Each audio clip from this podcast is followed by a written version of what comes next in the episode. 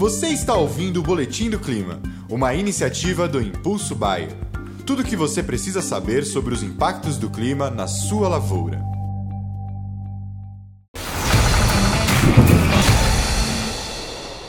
Olá a todos, aqui é Marco Antônio, agrometeorologista da Rural Clima, e vamos para as nossas atualizações climáticas dessa semana, né? Hoje, dia 14 de junho de 2023, vamos fazer esse vídeo, né, como vocês sabem, em parceria com a Baia.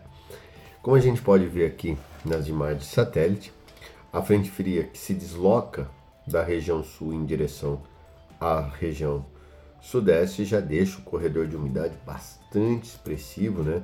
Reparem que há previsões nessa manhã de quarta-feira em grande parte das regiões produtoras São Paulo, Paraná, Mato Grosso do Sul, pegando algumas áreas também do Mato Grosso.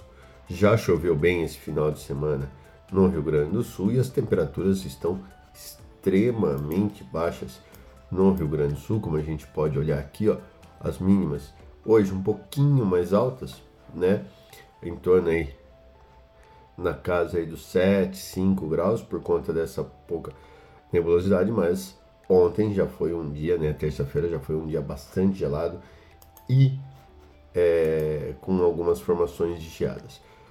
Ainda há previsão de muito frio ao longo da semana.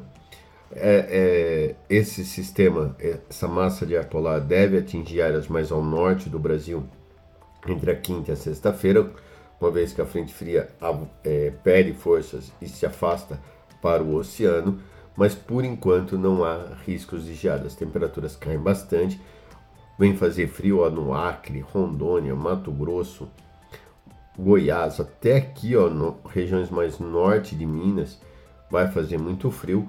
E reparem que isso na, no sábado, né? Por que isso? Ó, dá uma olhada na sexta-feira, como também as temperaturas caem bastante, mas não há risco de geada. Isso porque a frente fria, que hoje está aqui, né, levando essas chuvas, ao avançar, ó, leva chuvas também para o Rio Grande do Sul, que será de suma importância para uh, o desenvolvimento das lavouras de inverno.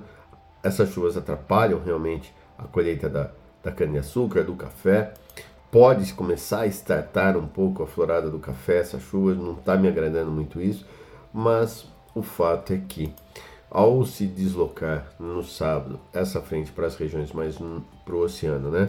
Ela vai em direção ao oceano e, e, e leva chuvas um pouco mais ao norte da região sudeste. Abre-se o tempo e a massa de ar polar avança um pouquinho, levando esse frio. Mas como eu disse, sem riscos de geada, até porque o solo está com muita umidade.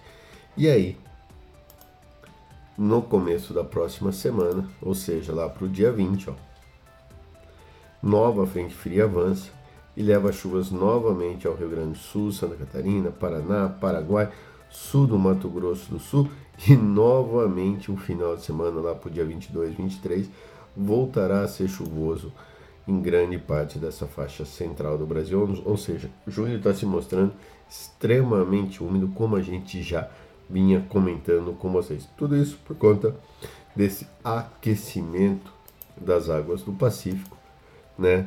Indo aí para uma formação de El No entanto, esse El está muito mais para fraco do que para moderada intensidade. Não há nenhuma possibilidade desse El virar um super El né? Pode ver que até vários institutos de meteorologia ou de climatologia já voltam atrás, os mesmos que falaram que ia ter um supraninho já começam a fazer cautela, ou seja, mais um ponto positivo aqui para Rural Clima, que sempre falou que não haveria a possibilidade de um Roninho. Então, junho está se mostrando ainda bastante úmido, frio, sim, que é normal para essa época do ano, já que no dia entre no dia 20 começa o inverno, ou seja, daqui uma semaninha já estamos no inverno. Então, mas por enquanto não há riscos nenhum aqui para o Brasil, tá ok? E antes de eu terminar, tem um recadinho para vocês. Não deixe de entrar na área logada do site AgroBuyer Brasil. Lá tem conteúdos exclusivos e até boletins do clima diários, divididos por região, que eu e minha equipe fazemos diariamente. Para ter esse benefício, você precisa estar cadastrado no programa de fidelidade Impulso Bayer. Acesse e confira. Um grande abraço a todos e até semana que vem.